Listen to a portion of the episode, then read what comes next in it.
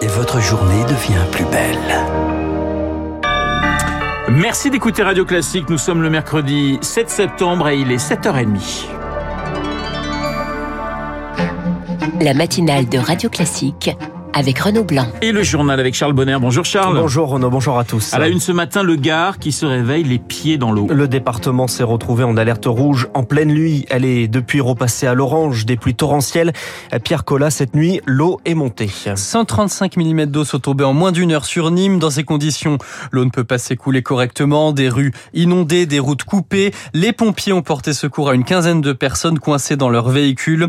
400, 400 sapeurs, dont 80 spécialistes des inondations étaient sur le terrain toute la nuit. Trois personnes ont été légèrement blessées après l'effondrement d'un plafond. L'alerte rouge avait pourtant été levée hier soir, mais redéclenchée en dernière minute dans la nuit. Le département est repassé en vigilance orange à 6 heures ce matin. Les transports scolaires vont rouler normalement d'après la préfecture.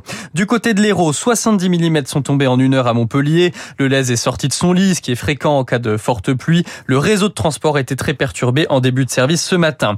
En ce moment, deux gros orages se forment au-dessus de la Méditerranée, au large des Saintes-Maries de la Mer. Des orages qui pourraient revenir vers les terres. C'est pourquoi 11 départements restent en vigilance orange dans un quart sud-est, des Bouches du Rhône jusqu'au Rhône et Alain. Et les dernières informations de Pierre Collat. Et puis cette question à présent dans ce journal de 7h30. Et si on revenait au télétravail pour baisser la facture d'électricité? C'est l'une des pistes envisagées en cas de coup dur dans la fonction publique, une solution inspirée de l'expérience Covid.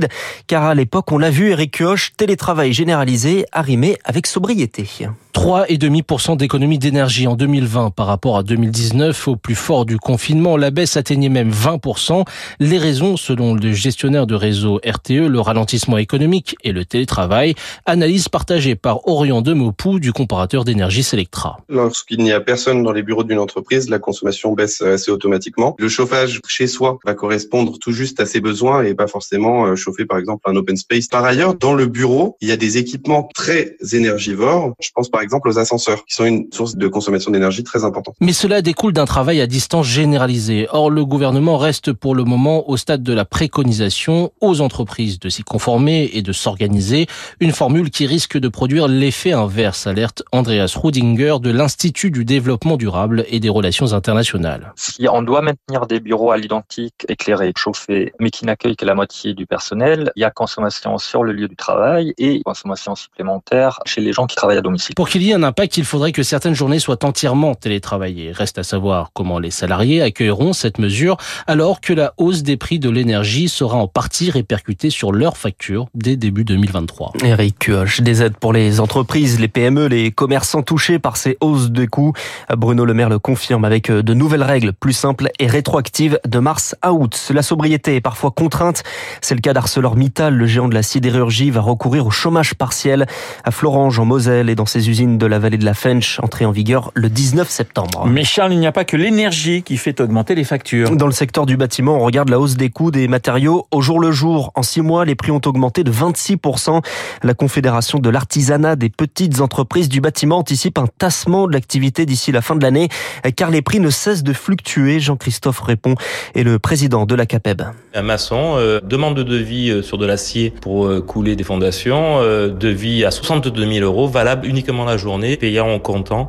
Si vous l'acceptez pas ce jour, demain, vous redemandez le même devis, ce sera un autre prix. Ce genre de procédure ne peut pas être acceptable. C'est le Far West. Nous demandons aux industriels de garantir leur prix une fois qu'on aura demandé un devis, au moins à minima un mois. Ça nous permet, nous, de pouvoir travailler après nos particuliers au vrai prix, au juste prix. Et on sent qu'on a un manque de solidarité et de transparence des prix. On a des fabricants qui ont augmenté leur prix de 15% deux fois en trois mois. Qu'est-ce qui correspond à cette augmentation? On demande au gouvernement de reprendre la main euh, sur euh, la transparence des prix pour maintenir l'activité. Un propos recueilli par Émilie Vallès. Le projet de loi travail est présenté aujourd'hui en Conseil des ministres.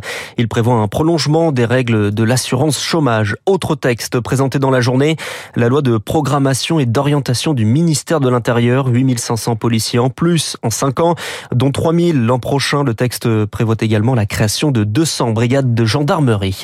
La sécurité et la pauvreté, deux enjeux des territoires d'outre-mer. Leurs élus sont reçus ce soir à l'Elysée pour un dîner de travail télétravail. En mai dernier, ils avaient signé un appel pour un changement profond de politique. Non, ce sera sans lui. Jean-Luc Mélenchon veut être remplacé pour l'élection présidentielle de 2027.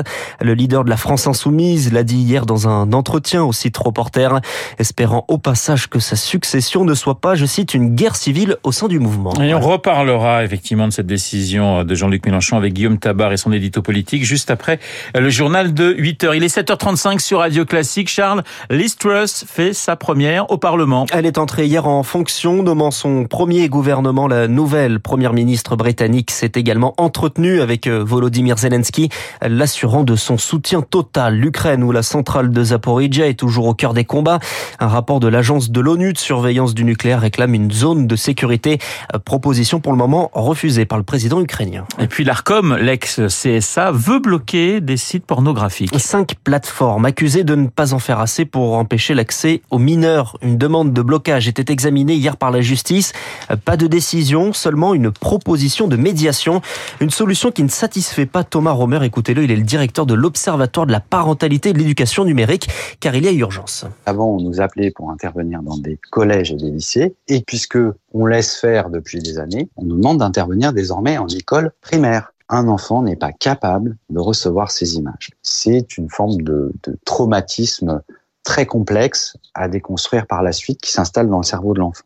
Et après, il ne faut pas venir se plaindre qu'on soit obligé de mettre des pansements sur des jambes de bois, comme on l'a fait avec les lois sur le harcèlement de rue, etc. Si on ne traite pas le problème à la racine, on n'avancera pas. Un propos recueilli par Elodie Wilfried. On termine avec du sport, du tennis et un rêve. Un rêve de grand chelem pour Caroline Garcia, victorieuse de Coco fait qualifier pour la demi-finale de l'US Open. Première française à atteindre ce stade d'un grand chelem depuis Marion Bartoli et sa victoire à Wimbledon en 2013. La demi-finale de Caroline Garcia, c'est jeudi soir contre Hans Jaber. Voilà la Tunisienne qui est une adversaire particulièrement coriace. En football, le Paris Saint-Germain sur de bons rails en Ligue des Champions. Victoire en match de poule, le premier de la saison européenne. 2-1 au Parc des Princes contre la Juventus Turin. Doublé de Kylian Mbappé. Des excuses, celle de Christophe Galtier après sa blague, je cite, de mauvaise qualité sur le char à voile pour remplacer les jets privés. Et puis l'Olympique de Marseille va tenter lui aussi de briller ce soir. C'est à Londres contre Tottenham à l'extérieur. Le coup d'envoi, c'est à 21h. Voilà, là je suis un petit peu grillé. C'est très très gentil, mais vous en faites peut-être un peu trop avec l'Olympique de Marseille. Surtout que ça va être quand même très compliqué contre Eh ben, les Anglais de Tottenham. On en reparlera demain. Et il y avait tout de même un char à voile, je vous signale, près du Parc des Princes, euh, amené par la Fédération française justement de, de char à voile. Petit clin d'œil à l'entraîneur du Paris Saint-Germain qui effectivement, vous le disiez, s'est excusé. Voilà, excuse acceptée. Ex- Oui, à moitié on va dire. Bon, Enfin, c'est vrai que ça fait un buzz énorme, effectivement. Hier, les politiques se sont saisis de cette affaire. Le journal de 7h30 présenté euh, par l'excellent Charles Bonner. Dans un instant, nous allons parler 7e art avec les spécialistes et avec...